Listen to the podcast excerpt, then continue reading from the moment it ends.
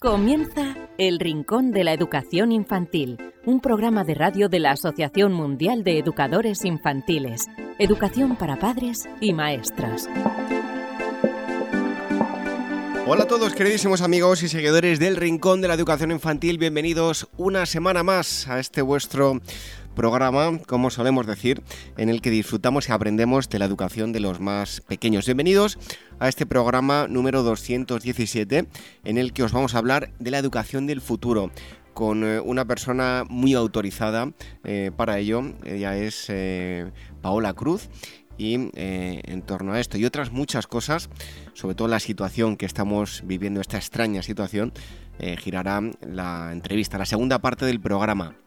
En primer lugar, charlaremos con la psicóloga Elvira Sánchez, que nos trae estudios, en esta ocasión, de cómo están cambiando las tendencias de la publicidad, la televisión eh, e Internet, y además de los eh, roles que juegan los niños y las niñas, la diferencia que hay de, géneros. Si nos queréis escribir rincóninfantil.org y cómo escucharnos a través de los podcasts en iVoox, en iTunes, en Spreaker, en Spotify, a través del canal de YouTube de la Asociación Mundial de Educadores Infantiles y a través de Facebook, donde todos los jueves podéis ver eh, las entrevistas que también escucháis aquí en el Rincón de la Educación eh, Infantil. Así que esperamos que disfrutéis durante estos eh, próximos minutos. Recibid un fuerte abrazo de este humilde servidor que os habla, David Benito. un consejo y enseguida estamos con eh, Elvira Sánchez que nos acerca los estudios relacionados con el mundo de la educación infantil. Apúntate a los webinars de la Asociación Mundial de Educadores Infantiles. Los próximos programados son Creatividad e Innovación impartido por Fran Herranz Sabio los días 8, 9, 10, 15, 16 y 17 de marzo, y Aprendizaje por medio del pensamiento, impartido por Marisol Justo de la Rosa los días 18, 19, 20, 25, 26 y 27 de mayo. Más información en guaece.org. El Rincón de la Educación Infantil, la radio de la Asociación Mundial de Educadores Infantiles.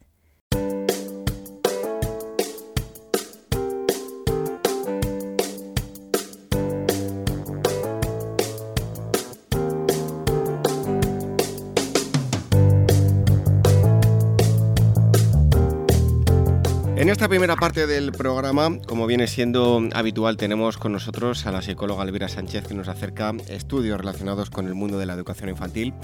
Elvira, bienvenida un día más. Pues un placer, como todas las semanas. ¿Qué nos traes hoy? Pues mira, David, te voy a hablar de los influencers infantiles. Y la verdad es que yo, a ver, llamarlos influencers infantiles ya de por sí me deja un poco perpleja, porque se supone que los niños pues deberían de estar a salvo de todo tipo de publicidad porque realmente son muy, a ver, muy influenciables, muy maleables, o sea, a ver, por no decir manipulables. Bueno, eso sin entrar en el tema de la cantidad de horas que pasan frente a una pantalla, que, bueno, que ya sabemos que la tele no es su medio favorito, sino que pasan delante de las pantallas pues de los móviles, de las tablets, incluso de ordenadores viendo vídeos pues de YouTube o incluso TikTok pero bueno, mira, no, no voy a adelantarme a lo que voy. El 68% de los vídeos con publicidad de juguetes difundidos en Internet presentan estereotipos de género según alerta el Consejo Audiovisual de Cataluña con el informe eh, La publicidad de juguetes en plataformas y redes sociales durante la campaña de Navidad 2021, o sea, estas Navidades pasadas, que se ha hecho público esta semana. Pues mira, os cuento que el estudio constata que este porcentaje es todavía más elevado en los vídeos protagonizados por los influencers infantiles, donde 9 de cada 10 presentan estereotipos, mientras que en la televisión tradicional, o bueno, también ahora la llaman tradicional, eh, televisión lineal, que es bueno la de la de toda la vida, la de que no está la carta, la de la de ahora, la de tú la pones y te lo tragas todo de manera lineal. Bueno, pues en la televisión tradicional o lineal la cifra, se reduce a la mitad, al 35%. Y también alerta este informe de que el 75% de la publicidad sobre juguetes analizada en estas plataformas no incluye ningún tipo de advertencia sobre el carácter comercial del contenido. O sea, esto que te ponen de publicidad, ¿no? Bueno, pues estamos hablando de un 75% que se lo salta. Y otra conclusión de este estudio es la constatación de que una parte creciente de la publicidad de juguetes se ha desplazado de la televisión a los nuevos medios, de, los nuevos medios distribuidos por Internet. En la última campaña, os cuento, de Navidad, mientras el número de anuncios de juguetes en televisión se ha reducido a una tercera parte de la que había hace dos años, los datos de visualizaciones de, cinco de los influencers infantiles ha crecido un 45%. Por lo tanto, Elvira, hasta la publicidad está cambiando y digamos que se están adaptando a los nuevos tiempos, ¿no? Exacto, mire, el presidente del Consejo Audiovisual de Cataluña, eh, Roger Lopacher, eh, cree que los niños y adolescentes se encuentran, pues la verdad es que ante una situación pues de, desprotección muy grave, ya que bueno, muchos de los vídeos de estos influencers, a ver, son en realidad publicidad, publicidad pura y dura. Según eh, Lopacher, la, la publicidad está pasando pues de unos medios pues muy regulados, pues como es la radio, la televisión, a este nuevo entorno digital y el resultado es que los menores reciben un impacto publicitario de una intensidad, como dice él, elevada, con una alta presencia de estereotipos de género. Avisa y además en este sentido él cree, bueno, él cree y yo cuando he leído el estudio pues yo también lo creo, que hacen falta pues normas de protección para los menores que se que ya se aplican en los medios tradicionales. Y antes además te decía David que no me quería adelantar. Mira, el informe, eh, eh, bueno, en el informe se han analizado 100 vídeos con contenidos publicitarios de juguetes publicados en 25 perfiles de YouTube, de Facebook, de Instagram, TikTok y Twitter. Y entonces tú me dirás, que cómo es posible que un niño vea Facebook, Instagram o Twitter si se supone que tienen restricciones de edad, ¿no? Pues mira, parece que esto pues no está siendo impedimento para que los niños pues fácilmente puedan acceder a estos canales. En fin, bueno, a ver, yo creo que, bueno, en fin, lo, yo creo que esto es también un poco una reflexión de por parte de los padres. Pero bueno, en estos canales analizados han visto que tienen más de 31 millones de visualizaciones y además están encuadrados, te explico, eh, en tres tipos. Por un lado están los anuncios protagonizados por los influencers infantiles, otro, los centrados en la recreación de historias protagonizadas por juguetes y el tercero, aquellos que comercializan una marca de juguetes o un juguete en concreto. Pues te explico. Con respecto a los estereotipos de género, redes y plataformas segregan el juego de los niños según el género de la persona protagonista del canal o perfil. Eh, me explico.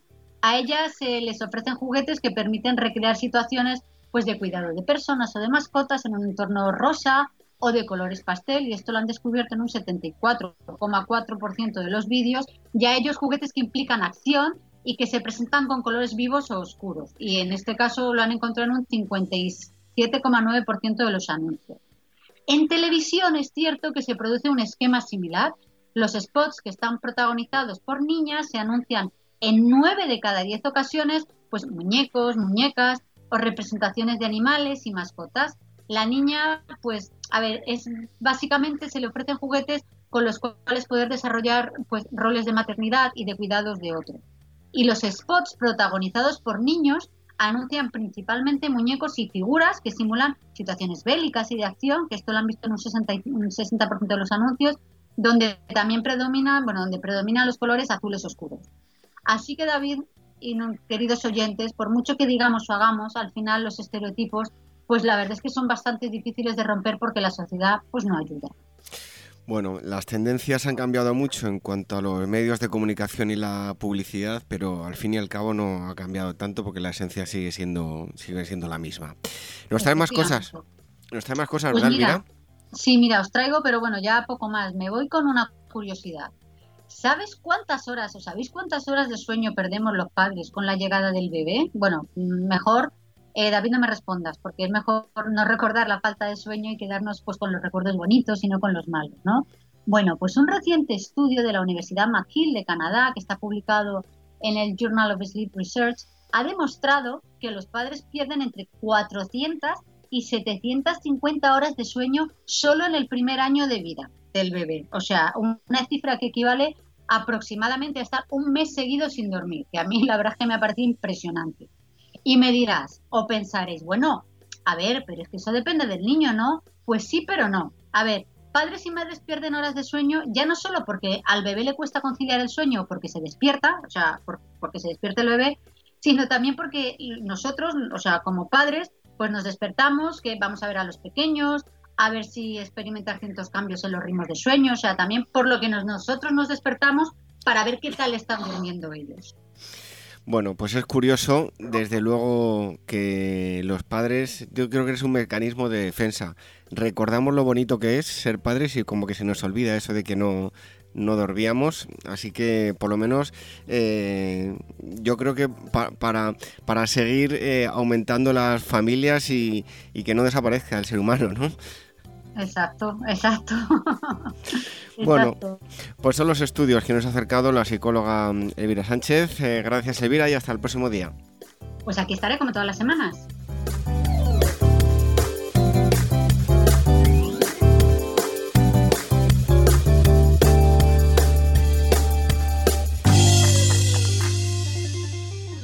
El Rincón de la Educación Infantil, la radio de la Asociación Mundial de Educadores Infantiles. Dicen que los primeros libros son muy importantes para un niño. Mejoran el vínculo entre padres e hijos, entre maestros y niños, desarrollan sus sentidos y su imaginación, enriquecen su lenguaje e incrementan su inteligencia. Sabemos que en ocasiones encontrar el libro que creemos más adecuado para un niño puede ser una tarea difícil. Por eso queremos facilitaros un poco las cosas con el proyecto 0 a 3 años de la editorial Bruño para que los más pequeños empiecen a poner nombre a todo aquello que les rodea y se diviertan aprendiendo. Unos cuentos llenos de magia y ternura con los que conocer el mundo. Un niño que crece rodeado de libros tendrá más posibilidades de amar la lectura y ser un gran lector. ¿Y si empezamos hoy a crear su primera biblioteca? Libros emocionales, libros para que el niño desarrolle su inteligencia emocional a través del descubrimiento de las distintas emociones, alegría, miedo, tristeza, etc. Libros manipulativos. En esta colección, padres y educadores encontrarán libros para incitar al niño al movimiento de sus manos y desarrollar su psicomotricidad, libros con piezas móviles que giran sobre sí mismas, libros con lengüetas, pop-ups, etc libros para desarrollar el lenguaje, cuentos para que los padres lean a los niños y para que desarrollen su lenguaje, aumenten su vocabulario y puedan conocer las principales emociones y rutinas. Libros sensoriales. En esta colección, padres y educadores encontrarán diversos libros para desarrollar los principales aspectos de las capacidades sensoriales de los niños, identificación de colores, texturas, etc. Libros lógicos, libros para que el niño desarrolle su inteligencia lógica a través de asociaciones, búsquedas, descubrimientos, etc. El proyecto 0 a 3 años de Bruño, recomendado por la Asociación Mundial de Educadores Infantiles, AMEIWAEF. El Rincón de la Educación Infantil, la radio de la Asociación Mundial de Educadores Infantiles.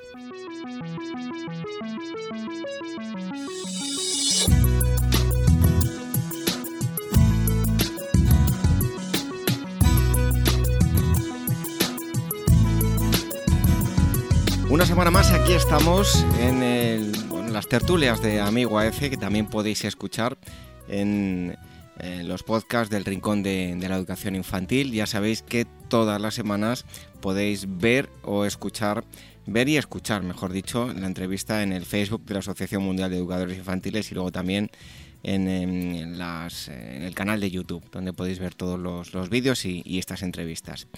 Y hoy vamos a hablar de varios asuntos de cómo está actualmente o cuál es el punto de vista de eh, una profesional, una educadora infantil. Ella es Paula de, la Cruz. Eh, vamos a hablar, ya adelantaba, eh, algo acerca del, COVID y bueno, de cómo, cómo afrontar el, futuro, cómo tendría que ser el futuro de la educación de, nuestros pequeños. Eh, Paola, muchísimas gracias por estar aquí con nosotros. Ella es, em, eh, como digo, eh, educadora infantil, directora y coordinadora pedagógica de Dino School. Y de todo esto hablaremos a lo largo del, día de hoy. Paola, bienvenida. Mil gracias, David. Gracias por invitarme a vuestro rincón y, por hacer pues un poquito más de cultura de la educación y de la infancia, ¿no? Esto es lo creo que es el cometido social que tenemos que tener actualmente, que es que volvamos a entender el concepto de la educación. Y si no hacemos esto, no compartimos, pues yo creo que, es nuestra obligación actual, ¿no? Compartir la mirada educativa. Gracias por invitarme nuevamente. Oye, ¿cómo ves el, tema de la educación actualmente con, la pandemia? Ahora hablaremos de, otros asuntos, pero ¿cómo lo ves en líneas generales? Bueno, pues yo creo que eh, todo docente, todo educador ahora mismo se encuentra en un proceso de cambio, ¿no? En un proceso de aprendizaje de adaptación. Creo que, que, muchas cosas pues tendremos que ir aprendiendo, pero sí que es verdad que se ha demostrado lo más importante eh, o el significado más importante que tiene la educación, que es la vocación, la readaptación y la innovación, ¿no? Y, ante todo, pues ese sentido humano que es el que todos estamos intentando no perder y el que por el que estamos luchando día a día, porque la educación siga siendo un proceso de, humanidad, ¿no? Y, y, lo veo, pues dentro de todo esto que nos ha pillado desprevenidos, lo veo bastante bien. Creo que la educación está haciendo eh, su papel en todos los contextos y que lejos de, los medios o lejos de los recursos que pueda tener, está pues, eh, haciendo un papelón en esta sociedad. Oye, hace unas semanas tuvimos una, hicimos una pregunta también a, bueno, no a, uno, sino a varios compañeros si con la excusa del COVID se había abierto la veda y de cara al futuro pues eh, vamos a tener menos contacto humano. Eh, reuniones virtuales que ahora mismo padres y maestros pues tienen em, pues a través del ordenador. Eh, si en el futuro se va a convertir en una regla. No sé, lo enlazo con, una entrada de, tu blog que, decías que la educación muere por COVID. o sea, háblanos de este asunto. Bueno, cuando hablaba de que la educación moría por COVID, me refería más al, al cúmulo de agresiones eh, que la sociedad generó ante la infancia, ¿no? a ese desconectar y a ese eh, perder el contexto de lo que realmente significa educar, desde mi mirada.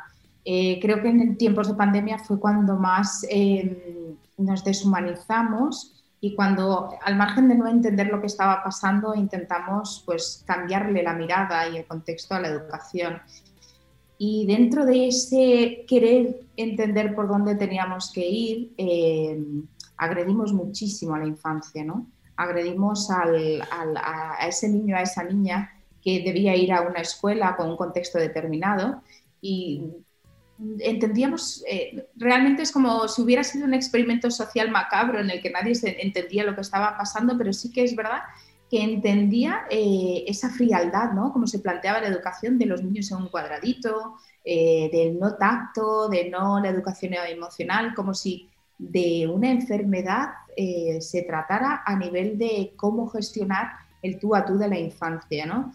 Y deshumanizada porque todo estaba tan focalizado en, en reglas, en normas, que poco tenían que ver con, el, con lo que necesita la infancia, ¿no? Deshumanizada porque se nos olvidó en un momento determinado y creo que continúa olvidándose en un momento determinado actual, que es lo que necesita la infancia y ahí, ahí pecamos mucho de, desconectar, ¿no?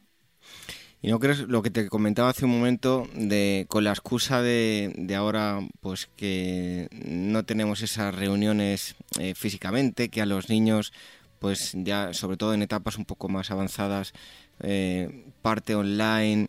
No sé si esto va a, ser, va a ser la excusa para integrarlo y de alguna forma deshumanizar ¿no? Y, no tener tanto contacto físico.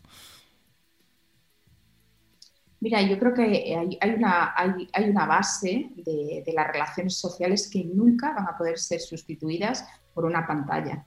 Al margen de que creo que sí que es un medio que une, y que rompe fronteras a nivel de, posibilidades, ¿no? Para que otros puedan tener una posibilidad de, educarse, ¿no? Pero como un medio de, contacto, jamás, nunca poder sustituir esas relaciones primarias que, todos sabemos eh, se viven en la escuela, y menos aún desde esa frialdad o sustituyendo el tú a tú, el tacto, ¿no? Yo creo que el mundo adulto fue bastante ciego, sordo y que em, planteó un centro escolar desligado del contexto emocional. Y es ahí donde em, no va a ser posible jamás que la, que la tecnología sustituya eso. Que puede ser que desde un ámbito, un enfoque comercial, podamos decir que la tecnología nos puede ayudar. Es, es efectivamente, es un medio, pero mal utilizado es un problema porque un niño o una niña en una edad determinada no puede estar expuesto a largas horas delante de una pantallita, porque es exactamente igual que cuando un drogadicto o, alguien necesita su dosis eh, y, el cerebro actúa de la misma forma. La diferencia está en que mm, lo estamos haciendo de forma arreglada y además con un contexto que pierde el sentido de la educación. Yo no lo veo. Em, Paola, mm, ya dejando un lado el, tema del, COVID, centrándonos ahora en, tu trabajo, em, ¿cómo es la educación que necesitan eh, nuestros hijos para afrontar el, futuro? Pues yo creo que la educación que necesitan nuestros hijos es una educación basada en el respeto. Para mí es la mejor o la mayor innovación que puede tener el sistema educativo o un docente. El respeto basado en el conocer qué es ser infante, qué es ser un docente, qué, es lo que tenemos que aportar. ¿no? Y la educación que necesitan nuestros hijos es una educación basada en buenos seres humanos que heredan eh, normas y que heredan contextos sociales, contextos de, empatía y contextos de, trabajo colectivo eh, que no mutan ni niegan la posibilidad de exponer las habilidades, los dones y todo aquello que siempre repito de forma cansina y pesada. A veces me oigo y digo, eh, pero realmente es que creo en ello. Creo que es importante que aprendamos a escuchar, que no continuemos siendo una sociedad ciega, desconectada de esas necesidades y nuestra sociedad infantil, nuestros niños, los adolescentes que están en los centros escolares realmente necesitan de puntos de referencia que marquen claramente la diferencia entre la antigua educación a la, educación que necesitan ellos. Y desde luego no tiene nada que ver con estructuras curriculares, ni con grandes evaluaciones, ni con contextos rígidos, sino simple y llanamente tiene que ver con contextos de seres humanos, de empatía, de emoción, de conectar con otros seres humanos, de descubrir qué es lo que nos gusta y luego llamarlo trabajo. Y eso solo se consigue cuando un niño, una niña, eh, experimenta en primera persona y genera ese famoso aprendizaje significativo del que tanto hablamos en la educación. ¿no? Yo creo que es indispensable que esa educación sea viva, que esté plena de, arte, de música, de danza, que la escuela sea creativa, que permita exponer, criticar, eh, contradecir al docente. ¿no? La educación, como dice Rosalén, no, siempre tiene la razón. Entonces, eh, el trabajo del, del docente, el trabajo de la sociedad para poder adaptar una educación a esa infancia, primero es conocer cuál es la realidad y cuáles son las necesidades actuales de la infancia y que mm, no lo vamos a hacer nunca si no nos desestructuramos o nos desnudamos y empezamos a observar eh, y a escuchar qué es lo que necesitan. Siempre podemos ayudar, sí, pero debemos saber cómo. Y si no escuchamos y continuamos siendo una sociedad eh, ciega, egoísta, adulcentrista, nunca vamos a saber cuál es el contexto y ellos solo necesitan puntos de referencia eh, que les acompañen a que puedan ser magníficos y a que expongan todas sus habilidades y sus potenciales, ¿no? entre otros inputs que podemos sumar a este contexto docente. Pero más que nada es una educación del ser, del, del emocionar, del sentir, del oler, del tocar, ¿no? para que no te lo cuenten, para que no te transmitan una experiencia para que te permitan generar tu propio proceso de, aprendizaje. Yo creo que esa es una de las bases y creo que no porque yo lo diga, sino porque si eres atento a otros expertos y a los estudios de grandes eh, pensadores o grandes educadores, pues nos recomiendan eso siempre, escuchar, ¿no? desligarnos del papel adulto y ponernos a la altura de la infancia para entender qué es lo que necesitan. Paola, como decías eh, justo antes de la entrevista, eres educadora infantil, eh, es tu profesión, pero eh, lo más importante es que eres una apasionada y enamorada de la educación de, los más pequeños. Em, ¿Cómo podrías definir tu trabajo tanto con, los niños como con las familias? No sé, ¿cómo te define a ti? Pues yo creo que soy una persona mm, que solo, solo contextualizo la escuela con la familia, ¿no? que me gusta romper o que llevo muchísimo camino eh, invitando a, que la puerta de la escuela esté siempre abierta, siempre pues buscando que ese docente entienda que es el generador de humanidad. Y ese contexto fue transmitido por una de nuestras grandes eh, en España, una persona que respeto y adoro y a la que he seguido o en la que me he inspirado en un momento determinado. ¿no? Mar Romera siempre decía que tenemos que darnos cuenta que generamos humanidad y fue el inicio de mi cambio, entonces, eh, de mi cambio pedagógico emocional para poder entender lo que quería hacer, ¿no? También necesitamos transformarnos y, identificarnos, ¿no? Yo creo que me identifico pues entre una mezcla entre lo que me gustaría que mis hijos recibieran eh, de otro docente, ¿no? Respeto, humildad, escucha activa, eh, ese, ese, ser humano que acompaña a otro ser humano. Y luego siempre que me permitan saber qué es lo que, qué es lo que mi hijo está aprendiendo, cómo lo está desarrollando y, cómo puedo colaborar para hacer eh, un puente entre la escuela y la casa, ¿no? Porque siempre digo que ya en casa la educación no es solo de casa, somos docentes sociales, la educación es de toda una comunidad, de tribu, eh, y, y, bueno, romper con eso que sin darnos cuenta nos, hemos adjudicado, ¿no? que a día de hoy es la mala educación de la educación. Y es, romper con eso, volver al origen, volver a las cosas invisibles, las que solo se sienten, las que no se pueden materializar. Yo creo que a partir de ahí pues vamos a generar buenos seres humanos y luego eh, sumaremos a eso pues contextos de curriculares, contextos Em, no sé, de matemáticas y todo lo que queramos, ¿no? Y también cambiar esa estructura eh, rígida de una serie de asignaturas o de contextos o de áreas a las que se deben sumar otras que son tan importantes como la danza, como la música, como eh, el arte y como, y como una pedagogía que, que, todo el ser humano que está junto a otro ser humano pequeño debe aprender, que es la pedagogía del respeto y de la escucha para mí es indispensable eso. Oye, en, algunos eh, apartados, eh, por ejemplo en el blog, eh, hablas de la pedagogía del asombro. háblanos de ellos. ¿En qué consiste?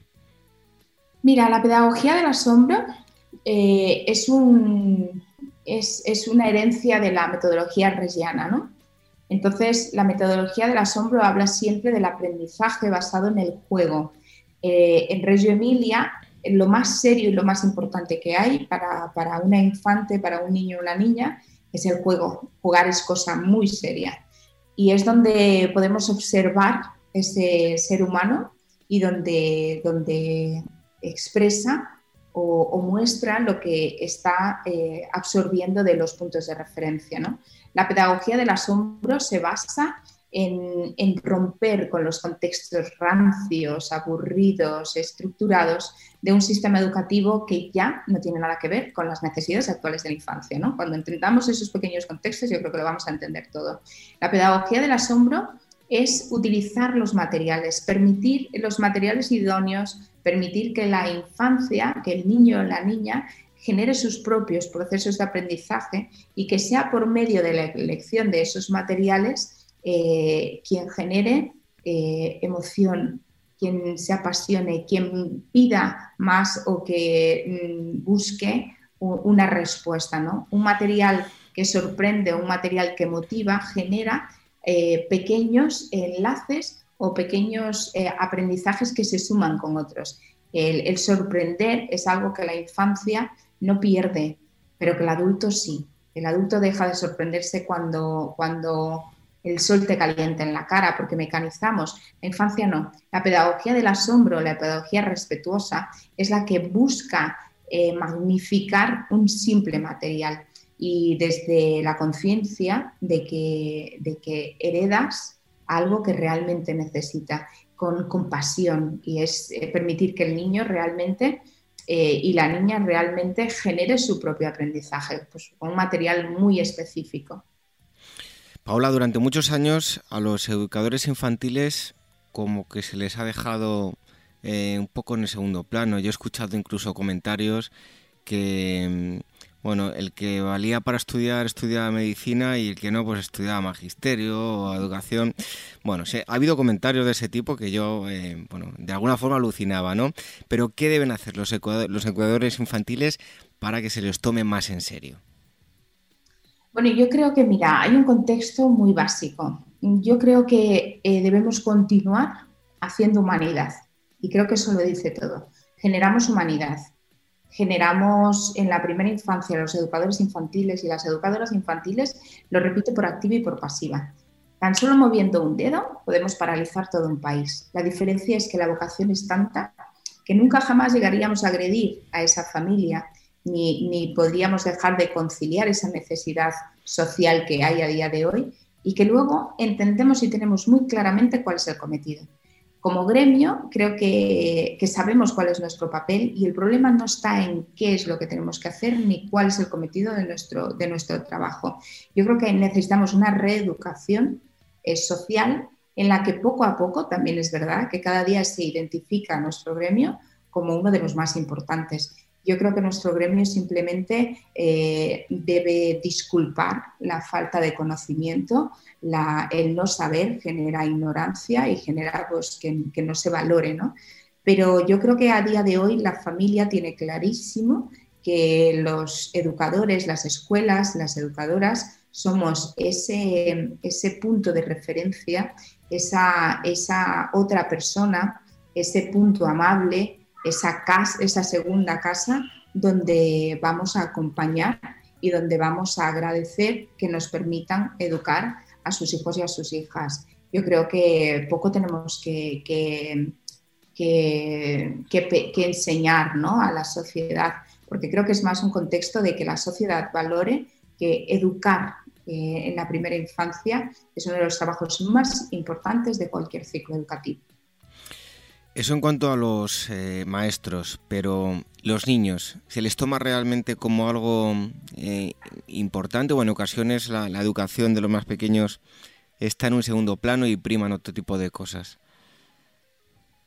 Ah, voy a ser, no quiero entrar en conflicto porque estoy, lo digo siempre, soy algo peleona y algo emocional, pero sí que es verdad que, que vuelvo a lo mismo, ¿no? Es cuando tengamos la información, de lo que, de lo que significa ser, ser un niño o una niña, en el mundo adulto entenderemos que hay una parte en la que siempre eh, podemos mejorar. Y es que los niños y las niñas tienen la misma capacidad que un adulto. Lo único que se diferencia es el canal de comunicación o los medios o, esa humildad que a veces eh, no tenemos los adultos para escucharlos. ¿no? Y es verdad que eso hace que los niños en un momento determinado y las niñas no sean escuchados, no sean tomados como deberían ser tomados, que no se les adjudique el, lugar más importante de una sociedad y que de una forma abrupta eh, se agreda por eh, todas sus necesidades, ¿no? como, como, es el caso, no nos vamos a engañar. Hemos eh, agredido de forma drástica a, la infancia y no se le ha tomado eh, en cuenta como se le debería tomar. ¿no? Pero es que además continuamos haciéndolo, continuamos eh, obviando qué es un niño y qué es una niña y nos centramos en una educación comercial, en una sociedad hipócrita, en una sociedad que se desvincula de la naturaleza eh, de esa infancia. Y realmente, si vamos a ese contexto, es verdad que estamos en un proceso en el que necesitamos o en el que buscamos información a nivel familias, a nivel padres, a nivel madres. Todos queremos lo mejor para nuestros hijos. El problema es no identificar los pilares y las raíces que como sociedad tenemos que tener claro para poder adjudicar. Debemos desligarnos de esa sociedad hipócrita que vende una prensa eh, o una educación eh, comercial, ¿no? que realmente no podemos decir que respetamos a la infancia si luego no permitimos que sus necesidades se desarrollen, pero ni sus necesidades motoras, ni sus necesidades emocionales, ni sus necesidades de interacción social entre otros iguales, todo ese tipo de contexto ha sido muy, muy, muy agredido en este tiempo. ¿no? Eh, es una cuestión de, de educación yo lo que decía es que este proceso, este tiempo debe ser una oportunidad para reeducar la mala educación de la educación y eso es cuestión de todos. En resumen, yo digo que nos falta muchísimo, como decimos muchos, por, cambiar, por realmente darle el escalón que tiene que tener nuestra infancia. Oye, ya para terminar, Paola, eh, cuéntanos dónde eh, te pueden encontrar todos aquellos que estén escuchando la entrevista en redes sociales, en Dino School, también la página web, en las redes sociales, eh, viendo también el blog, ¿dónde te pueden encontrar en, Internet? Pues mira, yo tengo un blog que entre mi vida de madre, entre mi vida de, crianza, de trabajo, de estudiante, porque soy una eterna estudiante, me, apasiona estudiar y aprender y, renovar, ¿no? Pues eh, tengo un pequeño espacio que está en eh, dinoschool.es, donde tengo un blog pequeñito que intento tener activo, pero luego también están nuestras redes sociales, en, si ponéis Dinoschool en en Facebook salimos directamente, veréis un dinosaurio. Y luego en Paula de la Cruz Sánchez en Facebook, pues también me podéis identificar. Yo siempre voy a estar predispuesta para lo que necesitéis. La gente que siempre conecta conmigo a nivel un mail, pues soy una persona fácil eh, de, encontrar y bueno, a lo mejor tarda un poquito más, pero, pero bueno, siempre doy respuesta. Si algo de lo que tenemos puede ayudaros a tener otra mirada, pues encantada de poder compartir en comunidad educativa. Bueno, pues ahí tenéis las fórmulas para mm, eh, entrar en contacto con nuestra invitada, con eh, Paola de, la Cruz, que ha estado hoy con nosotros aquí en las tertulias de Amigo AECE, en el Rincón de la Educación Infantil, en el podcast. Muchísimas gracias por haber estado aquí con nosotros y te esperamos aquí pronto. Un fuerte abrazo. Igualmente, disfrutad mucho y gracias por la invitación.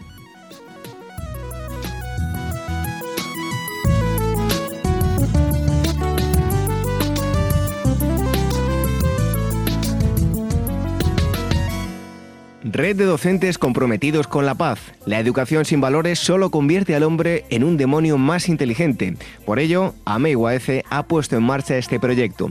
Un docente comprometido con la paz es un profesional de la educación infantil o primaria que sabe y cree que la docencia es la tarea que más puede transformar la sociedad y que quiere conseguir un mundo mejor, más justo, más equitativo, más amable y en consecuencia más feliz.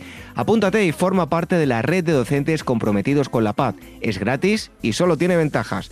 Visita la siguiente web uaece.org barra docentes comprometidos. Como dijo Nelson Mandela, la educación es el arma más poderosa que puedes usar para cambiar el mundo. Red de docentes comprometidos con la paz. El Rincón de la Educación Infantil, la radio de la Asociación Mundial de Educadores Infantiles. Hasta aquí este programa número 217 del Rincón de la Educación Infantil, en el que hemos charlado con eh, Paola Cruz sobre el futuro de la educación eh, infantil y el momento que estamos viviendo eh, actualmente. También hemos charlado con la psicóloga Elvira Sánchez que nos ha acercado estudios mm, relacionados con la publicidad, internet y televisión, relacionado todo con los juguetes. Ya sabéis que si nos queréis escribir tenemos un correo rincóninfantil.org y cómo escucharnos a través de los podcasts en iVoox, en iTunes, en Spreaker, en Spotify, a través del canal de YouTube de la Asociación Mundial de Educadores Infantiles, a través de Radio Sapiens, donde todas las semanas se emite el programa, y en Facebook los jueves tenemos esos directos que eh, posteriormente podéis escuchar aquí las entrevistas en el Rincón de la Educación Infantil. Regresamos la próxima semana. Hasta entonces, que seáis muy felices. Adiós. La jutía mabullita.